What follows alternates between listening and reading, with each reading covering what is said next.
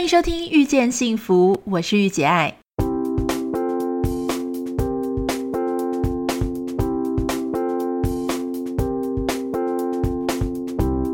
在《遇见幸福》节目里，你可以听到很多不一样的想法。有时突破自己的盲点，只需要一句中肯的建议。你准备好收听今天的《遇见幸福》了吗？嗨，大家好，我是玉姐爱，欢迎您收听这一集的《遇见幸福》。这一期的《遇见幸福》呢，想要跟大家讨论的是关于呃，在美国现在一个失业的状况哦。其实我前阵子有在脸书上贴文去写说，台湾呃。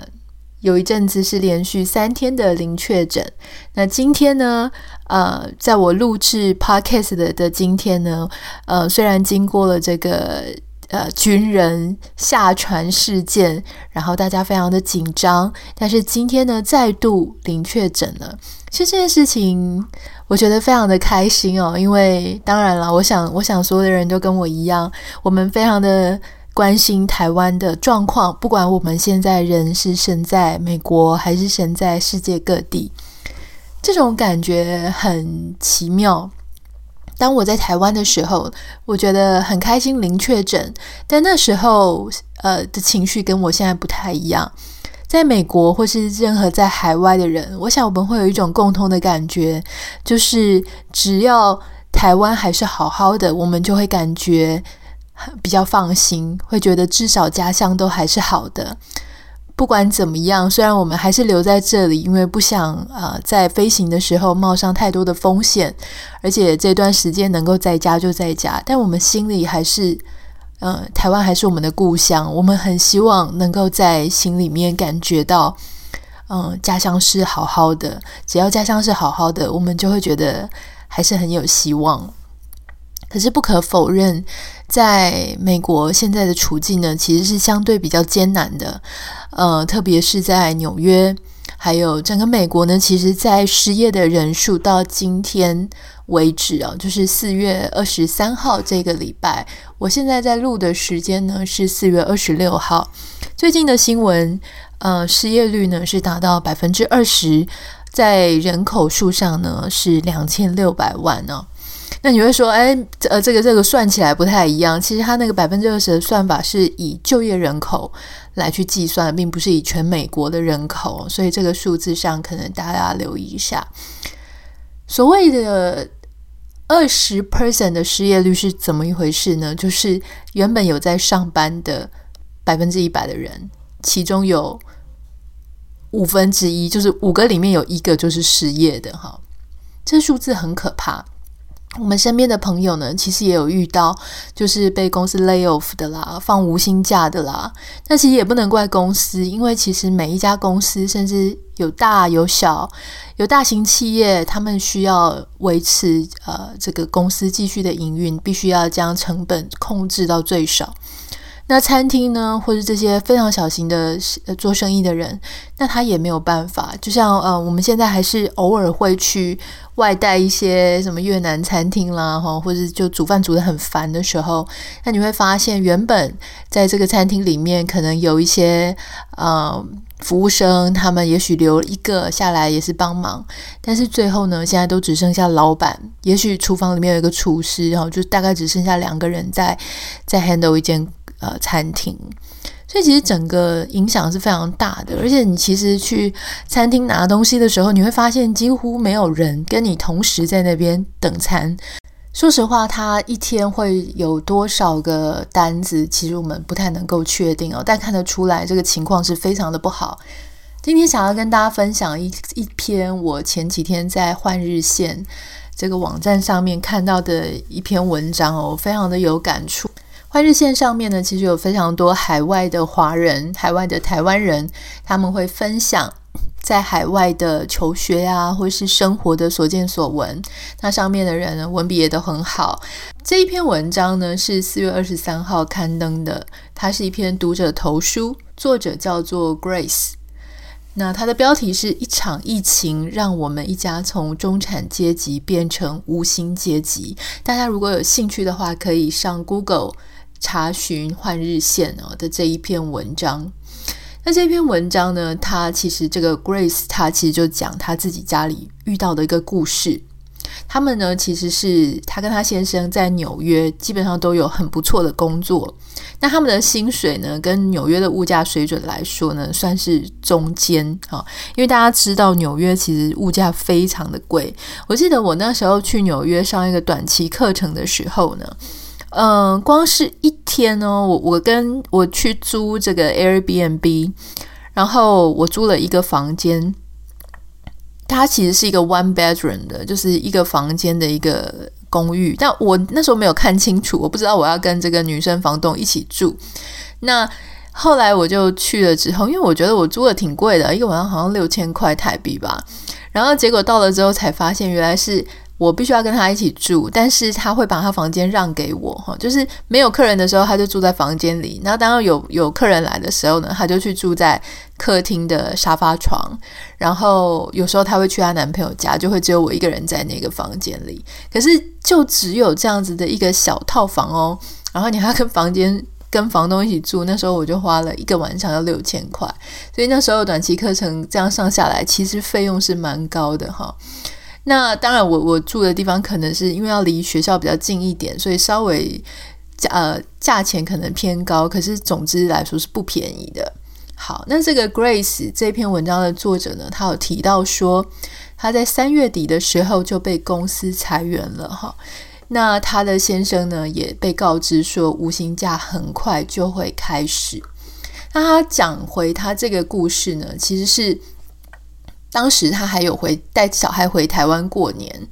好，那后来呢，在大年初一的时候才回到纽约。他本身是在精品行业服务，那是从事产品开发的工作。他必须要跟很多在中国的工厂一起互动。那当时他就发现中国办公室呢，因为当时中国的疫情非常的严重，所以他们就会要求说要延迟办公。然后开始中中国的这个疫情就不太妙。可是当时纽约其实没有案例，所以大家也没有什么警觉心啊，路上根本没。没有什么人戴口罩。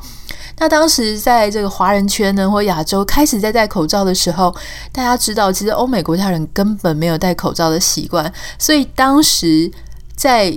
美国或在欧美戴口罩的人，其实是真的会被歧视的。那跟现在的状况是非常不一样哦。虽然短短只有几个月的时间，那所以他其实诶，开始他就因为工作的关系，所以开始发现。诶，中国大陆疫情好像有影响到一些他的工作，但是因为纽约没有什么问题，所以他们还是照常的在开会。而这个 Grace 的先生呢，他是在航空旅游业工作，主要是业务是在卖飞机票。那这个他后来就发现说，哦，其实，在二月底的时候，因为美国其实并没有下什么禁令，也没有什么病例，所以他其实感受力上面是还好。后来，直到三月初之后呢，纽约发生了第一个确诊的案例，然后第二个案例，然后几乎就席卷了整个纽约。好，在整个纽约的状况呢，就非常非常糟糕。我想大家在新闻媒体上呢，就大概就知道哈，就很多这个学校啊就关闭，然后还有很多的公司都要求员工要 work from home。那当然有一些小孩他可能没有午餐可以吃哈，因为他们。可能是这个低收入家庭啊，或是一些有来自一些比较问题家庭的小朋友。那有一些公立学校，它还是会提供小朋友能够继续去领饭回来吃的这个服务。可是很快啊，这个疫情在纽约急转直下的非常快，瞬间纽约就沦陷了。那纽约学校关了，这个 Grace 的小孩幼稚园也都关了，所有的人都开始要待在呃家里 work from home。大家要知道哦，work from home 虽然听起来好像很爽哈，其实嗯，梦想很丰满，现实很骨感。这句话用在这里是对的哈，嗯。Work from home 呢，虽然想起来好像很开心，好像可以睡到自然醒，其实完全不是这样子。很多老板啊，因为会担心员工他没有很认真的在家里的时候专心工作，所以反而所有的会议都变多了，然后要更密集的去报备。那员工自己呢，因为也会担心说，在这一段景气不好的日子里，会不会被呃这个当成眼中钉，所以也要。不停的也要更努力的表示出自己其实很认真的在工作。那像 Grace 她就有提到说，因为她的先生呢也、呃、很多时候那个时候因为川普不准欧洲的人飞美国，而且美国疫情危机感升高了，所以很多人都没有兴趣买机票，然后机票改来改去，她的先生的公司也开始进行裁员，然后开始就被告知说很快就会放无薪假。那你要知道，Grace 跟她先生他们两个人接下来现在的工作看起来都摇摇欲坠。他们必须要在家里一边顾小孩，一边还要用零碎的时间工作开会。而且大家要知道，纽约如果以这个中产阶级的薪水来讲，他们买到的房子，他们所住的房子可能不会太大，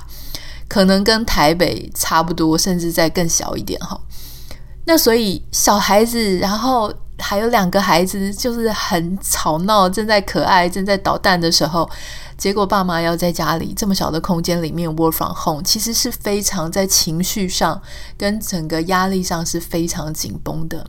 后来 Grace 她收到老板的开会通知，那在跟他开会的时候，就是通知他被裁员了。因为大家知道，其实幼稚园也蛮贵的嘛，哈，所以其实，嗯，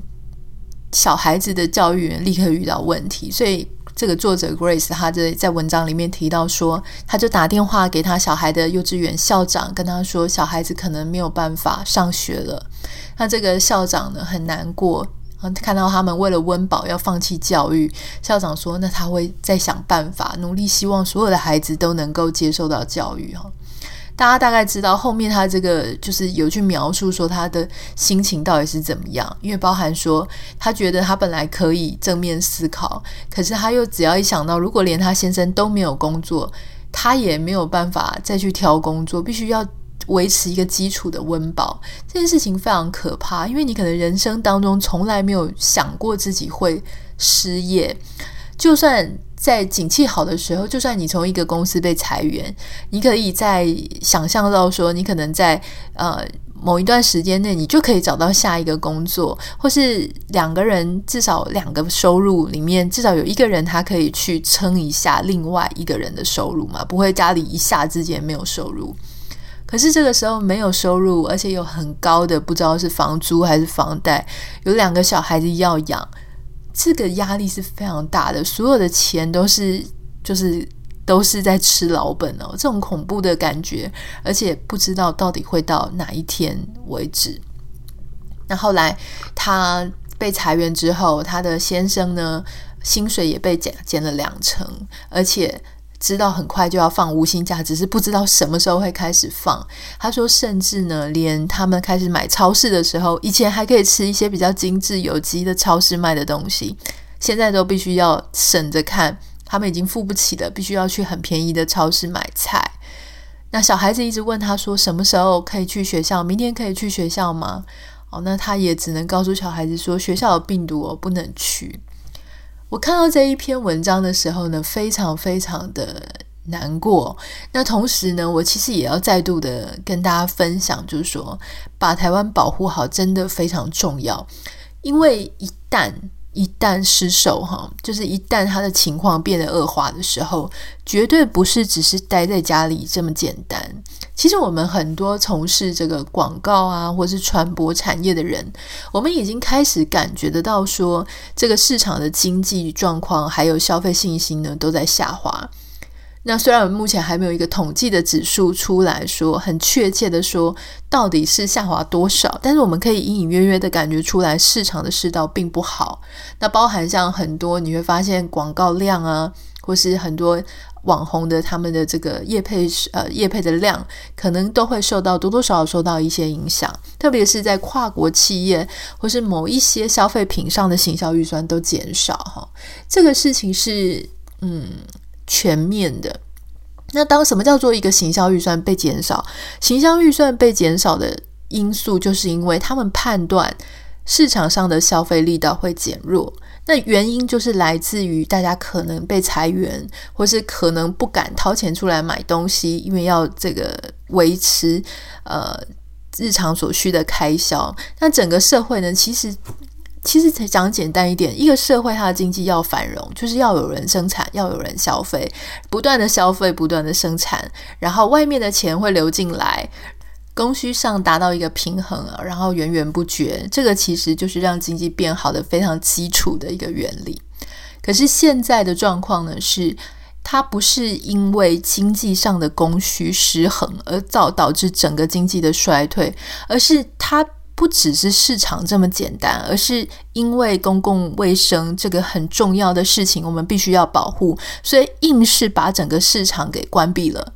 那这件事情是必要要做的，可是它会影响整体经济非常重大。我们会以为说，在台湾。嗯，只要我们没事就好了。其实不是这样，因为所有的生产链、供应链它都是全球的。现在是一个全球化的社会，几乎是没有任何一个国家、任何一个地区都不能够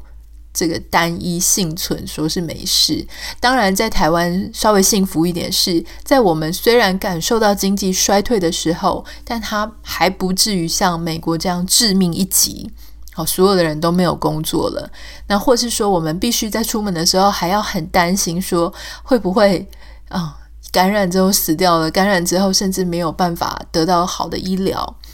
那其实我有一个朋友，他最近就跟我分享一个瑞典的一个故事哦，就是他有一个朋友，我的瑞典朋友的另外一个瑞典朋友哈，但是是台湾籍的人。嗯，据说呢是最近感觉到自己是确诊了，因为症状非常的明显。可是这个症状非常明显的朋友呢，他其实在他症状还算轻微，只是不断的咳嗽，咳到无法入眠，然后稍微有点发烧的时候打电话给这个瑞典的一个医疗机构，可是他们呢一直都没有让他去医院去确诊，因为他们认为说他的状况不够严重。其实我不太知道背后到底发生什么事情，我只知道隔了非常的多天。那这个朋友的朋友呢，他其实已经咳到觉得自己快死了。那他的这个医院还是希望他可以继续留在家里隔离治疗，因为没有严重到说呼吸没有办法呼吸这样。那当然，我是听朋友转述这一件事情哦。嗯，如果是这个样子的话，其实我们就一直在，我就跟我先生一直在讨论说，那到底什么时候才可以去医院呢？而且到底是发生什么事？那根据我自己这个好朋友他讲，说到目前为止，瑞典还是有很多的人。呃，在宣传说人在健康的时候是不用戴口罩的，那我们就会觉得说这件事情真的非常匪夷所思诶。而且我觉得经过这一次疫情之后呢，其实我们会发现，以前我们一直会有一种感觉，好像欧美非常先进，在各式各样子的一个呃，可能在科技上、在教育上、在思想上、在哲哲学上，或者在呃 fashion 上，好像都。是我们值得效法的目标。可是说真的，在这一次公共卫生领域上啊，这个传染病防治上，我认为亚洲的这个，包含着台湾啊，然后或是人家说韩国也做得不错哈。呃，或日本都有戴口罩的习惯，我觉得这件事情是非常重要的。其实我因为每个礼拜有在上呃英文的线上课程，所以我也接触了很多外国老师，他们的想法确实在那时候纽约还没有很严重的时候，我就遇到一个纽约的老师。他对于我提到说，嗯，我出门都会戴口罩，我觉得戴口罩是对的这件事情呢，他当时因为是视讯课，所以我感觉得到他非常嗤之以鼻。后来纽约非常非常严重的时候呢，我其实就心里想说，那你现在应该知道我说的不是完全没有道理了吧？哈，虽然。口罩也许没有办法能够百分之百的防染，呃，防止病毒，但是事实上它可以很大部分的，或者是说有一部分的，至少去隔离掉你可能这个飞沫啊，或是过滤掉一些吧。好，就是没有办法全部，可是至少能够过滤一些，只要过滤一些，降低一些可能性，那不是挺好的吗？可是我感觉在这件事情上，公共卫生的事情上，确实你还是感觉得到一些欧美人士他们的优越。那也许跟他们从小教育是有关系的，当然也有可能是他不觉得有什么需要值得跟亚洲学习这样子的东西，因为他们好棒棒之类哈。那我觉得从这件事情来说，诶，我重新学到了，是不是？诶，我们在看很多文化、很多民族的时候，不要就是只是抱着说哦，对方都很好，我们很差的这种自卑感。我觉得这一次真的让我们。可以用很多不同的层次去思考这件事情。那当然，我也要祝福这个《换日线》这位作者 Grace。我希望他们全家都能够，呃，得到 support，能够很平安的，就是度过这件事情。他在文章当中说，他不知道能不能够继续留在纽约。那我也很想告诉他，我我不认识他，可是我想告诉他说，不管在哪里，全家在一起很平安，我觉得他就是最大的幸福哈。呃，也许曾经在纽约，也许需要离开，但是我想人生还很长哈。就是我，我想我会就是为他祝福，为他们祷告。那我也希望呢，在台湾的你们或者在海外的你们，也可以啊、stay healthy，让自己呢能够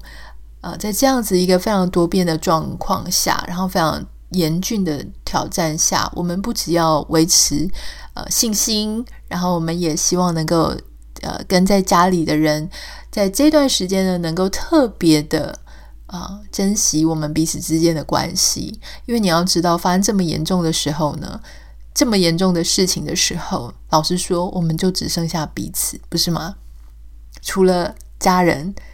到底还有谁 在这个时候更重要呢？哈，好，那这就是我们今天的节目，我们下一次见，拜拜。